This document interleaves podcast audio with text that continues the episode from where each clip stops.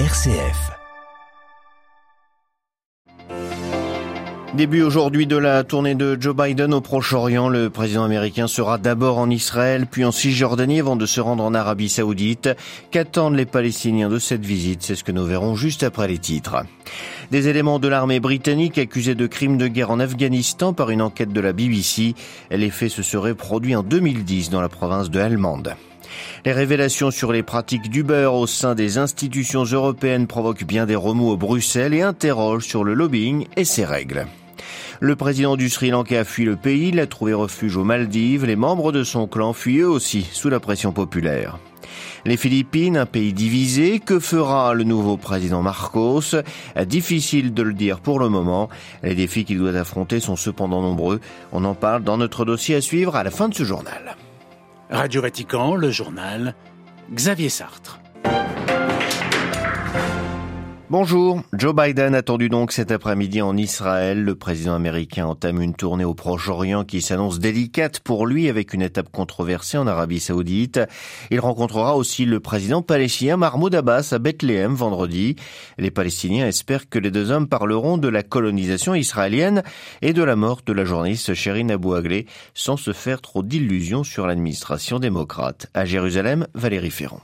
Depuis l'entrée en fonction du président Biden à la Maison-Blanche, aucune avancée notable n'a été enregistrée dans les relations palestino-américaines, en dehors de la reprise partielle des contributions américaines à l'Agence des Nations Unies pour les réfugiés palestiniens, l'UNRWA. La direction palestinienne exige toujours la réouverture du consulat dans la partie occupée de Jérusalem depuis 1967, comme promis par Joe Biden, ainsi que des actes clairs en faveur de la solution à deux États à l'heure où la colonisation israélienne de la Cisjordanie est entrée dans sa phase finale, parallèlement au renforcement de la fragmentation territoriale de ce territoire palestinien. Les relations restent également tendues sur d'autres dossiers, comme celui des circonstances de la mort de la journaliste Sherina Bouaklé, Washington ayant simplement déclaré qu'elle avait probablement été tuée par un soldat israélien, sans autre commentaire. Les analystes attendent donc peu de cette venue du président américain, qui vise principalement à renforcer la coopération militaire régionale. Washington devrait se contenter de quelques gestes humanitaires, comme une aide déjà annoncée aux hôpitaux palestiniens de la ville sainte. Jérusalem, Valérie Ferron, Radio Vatican. Quant aux Israéliens, ils espèrent un début de normalisation des relations avec l'Arabie saoudite à l'occasion de cette visite du président américain. Nouveau coup porté à l'organisation de l'État islamique. Les États-Unis affirment avoir tué son chef en Syrie lors d'une frappe de drone dans le nord-ouest du pays. Maher Alagal circulait à moto avec un de ses conseillers près de la ville de Janderis. L'Observatoire syrien des droits de l'homme confirme cette mort. Les forces démocratiques syriennes, alliées des Américains dans la région, nuancent, affirmant que les deux victimes était euh, affilié à un groupe armé syrien pro-Turquie, Ahrar al-Sharqiya. L'armée britannique accusée de crimes de guerre en Afghanistan, une unité d'élite des SAS déployée dans le Helmand en 2010 serait responsable de la mort de 54 Afghans dans des circonstances suspectes. Selon Panorama, un programme d'investigation de la BBC, le commandement était au courant. Le ministère de la Défense a déclaré dans un communiqué que la police examinera toute accusation si de nouvelles preuves sont mises en lumière. À Londres, les précisions de Jean Jaffray. Lorsque 3300 soldats britanniques avaient été déployés en renfort dans le Helmand en 2006, le ministre de la Défense John Reed, dans le gouvernement de Tony Blair, avait assuré qu'ils allaient contribuer à la reconstruction de la province et rentreraient au bout de trois ans sans avoir tiré un coup de feu. Selon l'enquête de la BBC, 54 Afghans non armés auraient été exécutés de sang-froid par une unité des SAS lors de raids de nuit de novembre 2010 à mai 2011. Ce qui paraît suspect est que les rapports militaires font état de circonstances similaires à savoir que la personne arrêtée avait tiré avec un fusil AK-47 ou avait lancé une grenade. Une enquête opération Northmore avait été ouverte en 2014 par la police militaire sur 675 accusations de crimes commis en Afghanistan. Mais le ministère de la Défense y a mis fin en 2020 sans qu'aucun soldat britannique ne soit poursuivi. Le secrétaire d'État aux anciens combattants, Johnny Mercer, un conservateur, avait accusé des avocats défenseurs des droits humains d'intenter des procès non justifiés. Le Chantafré, Radio Vatican. Comment exporter les céréales d'Ukraine? C'est la question à laquelle vont tenter de répondre aujourd'hui Russes et Ukrainiens en présence de représentants de l'ONU lors d'une réunion en Turquie. Une rencontre qui suscite évidemment de l'espoir mais aussi euh, beaucoup de scepticisme sur son issue au sein des différentes chancelleries. L'euro bientôt dans les poches des Croates à compter du 1er janvier 2003, 2023. La Croatie va rejoindre l'Eurogroupe et en devenir le 20e membre. Le pays remplit tous les critères économiques requis a annoncé hier le Conseil de l'Union européenne. Il faudra 7,53 kunas pour obtenir un euro. Cette fête pour l'entrée de la Croatie dans la zone euro est malgré tout tempérée à Bruxelles par les révélations en chaîne sur les pratiques du beurre au sein des différents pays européens et au sein des institutions européennes où le lobbying de Nelly Kroes en faveur du beurre fait tâche. L'intercession de l'ancienne commissaire chargée du numérique auprès des autorités néerlandaises est pour plusieurs députés européens en contravention avec les règles éthiques des institutions communautaires. La pression ne retombe pas donc à Bruxelles pour améliorer ces règles et leur respect ainsi que celles qui régissent le lobbying. À Bruxelles, les précisions de Pierre Benazé.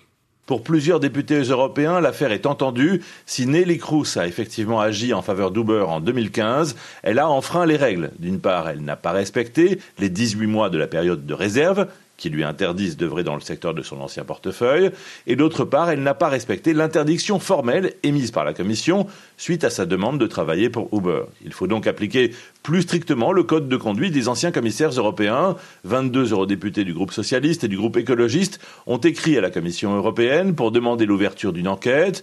Une telle procédure pourrait déboucher sur une saisine de la Cour de justice de l'UE, avec à la clé une privation éventuelle de la pension de retraite versée aux anciens commissaires. Dans le même ordre d'idées, une demande a été adressée à la présidente du Parlement pour enquêter sur les activités des lobbyistes d'Uber et éventuellement leur interdire l'accès au Parlement s'ils ont effectivement caché leur lien avec Nelly Cruz. Le débat sur l'efficacité des règles de transparence pour le lobbying européen est donc relancé et l'idée de créer une instance unique chargée de l'éthique des institutions de l'UE trouve une nouvelle justification. Surtout, ceci redonne un nouvel élan à la proposition faite en décembre dernier par la Commission européenne pour lutter contre l'ubérisation, à savoir que les travailleurs des plateformes devraient être par défaut considérés comme des salariés. Pierre Benazet, Bruxelles. RFI pour Radio Vatican. Qui sont réellement ces 49 militaires ivoiriens arrêtés dimanche au Mali à l'aéroport de Bamako? Des mercenaires, affirme la junte malienne.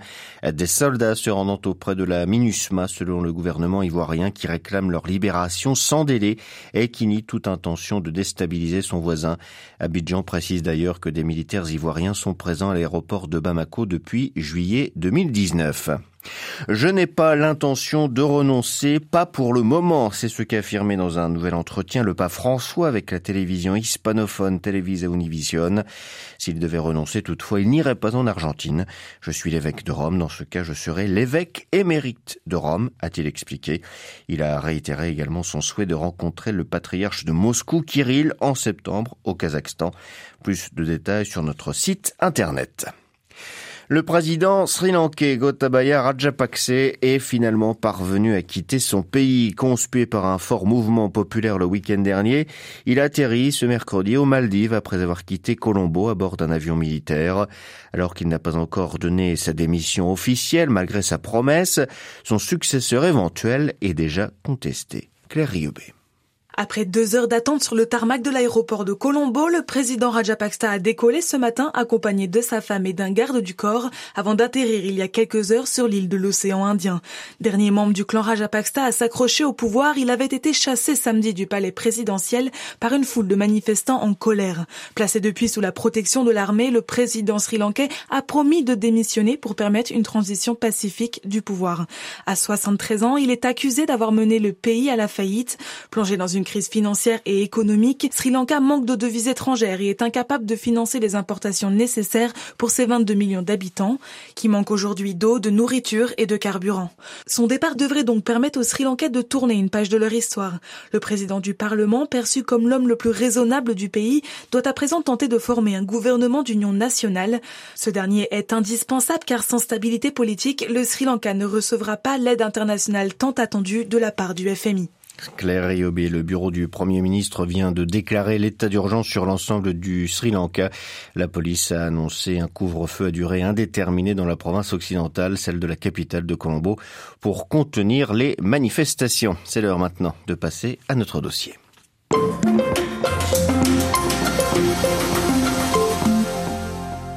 Il y a deux semaines, Marcos Junior prêtait serment. Il devenait ainsi officiellement président des Philippines après avoir remporté l'élection présidentielle du 9 mai dernier. Dès son investiture, celui qui a succédé à Rodrigo Duterte, président au verbe haut et aux méthodes brutales, a rendu hommage à son père au pouvoir entre 1965 et 1986 et dont le pouvoir s'est mué en dictature. Pour ses détracteurs, ce n'est guère de bon augure, d'autant que le fils Marcos n'a pas l'intention de mener une politique de rupture avec son prédécesseur, dont la guerre contre les trafiquants de drogue est controversée. Au-delà de ses réserves, le président Marcos doit gérer de nombreux problèmes. Une pauvreté endémique, accentuée par la pandémie de Covid-19 qui a laissé une jeunesse sans éducation.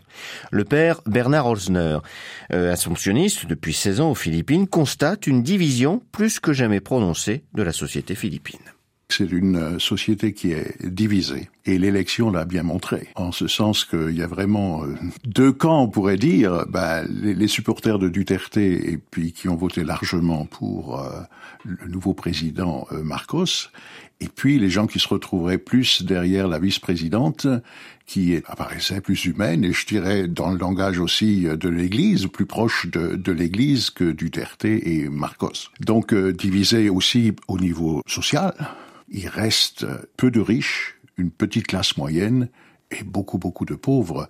Et la distance entre ces différents groupes de, la société est énorme. C'est très fort entre le nombre de, bidonvilles, surtout sur la, ville de Manille, des petits villages fortifiés des classes moyennes, et le super luxe, en fait des riches plus riches qu'aux États-Unis ou ailleurs. Ensuite, deux années de Covid, je crois que c'est un des pays où le confinement a été le plus long, donc euh, deux ans sans école pour les enfants. Les écoles vont recommencer au mois d'août. Donc là, il y a aussi une autre rupture qui se fait là, je ne sais pas comment ils vont ils vont s'en sortir. Marcos euh, Junior, c'est le retour du père euh, quelque part ou bien est-ce que ça n'a strictement rien à voir? Est-ce qu'ils n'ont finalement que le nom en commun? J'attends de, de, voir, je dirais, les premières mesures qu'il a prises au niveau économique, je crois que tout le monde reconnaît qu'il a choisi une équipe performante. J'ai vu qu'il avait nommé ministre des Affaires étrangères aussi quelqu'un qui a une, une, une, grande pratique. Là où on attend, et je dirais l'Église euh, est attentive à cela, c'est au niveau de, de l'éducation, au niveau de la justice. Est-ce que la guerre de la, contre la drogue va continuer de la même façon? On ne sait pas encore trop son programme c'est les pauvres qui massivement ont voté pour lui. Est-ce qu'il va euh, mettre en place un programme social? C'est à voir. Euh, les premiers défis véritablement à affronter pour le nouveau président, quels sont-ils? C'est la sortie du Covid, c'est la pauvreté, c'est la corruption c'est l'éducation. Et puis la politique étrangère, puisque Duterte était très proche de, la Chine, ayant pratiquement pas protesté quand la, la, Chine occupe des îles philippines près des matières premières, donc euh, comment il va se situer? Il a dit nous on veut être les amis de tout le monde. La très grande majorité de la population philippine était pauvre, voire très pauvre. Euh, comment expliquer tous ces votes? Un des points, c'est que c'est une population très jeune et euh, la grande majorité n'a pas connu l'ère de Marcos Père. Et Marcos Junior, toute sa campagne était au niveau des médias sociaux. Il a employé des, des gens pour donner l'image que l'ère de son père, c'était le Golden Age, l'âge d'or, où les Philippines étaient la première nation d'Asie du, Sud-Est, ou, etc. Il mettait tout ça en avant. Les gens n'ayant pas connu ce qui s'est passé dans la deuxième partie de l'exercice présidentiel de, Marcos Père, on se laisse savoir. Ensuite, ben, il y a une promesse, donc l'âge d'or, euh, je vais aider les pauvres, ils, ils vont recevoir de l'argent. Il y a quand même un point qui nous heurte voilà un président qui paye pas ses impôts. Là, il reste des, des, problèmes de fond, comme euh, il y a aussi en disant, en nommant la fille du des ministre de l'Éducation, c'est pour nettoyer les livres d'histoire. Parce qu'il dit aussi, je vais réhabiliter, je vais donner le, vrai sens du gouvernement de mon père. Le père Bernard Holzer, assomptionniste depuis 16 ans aux Philippines, était ce matin l'invité de Radio Vatican.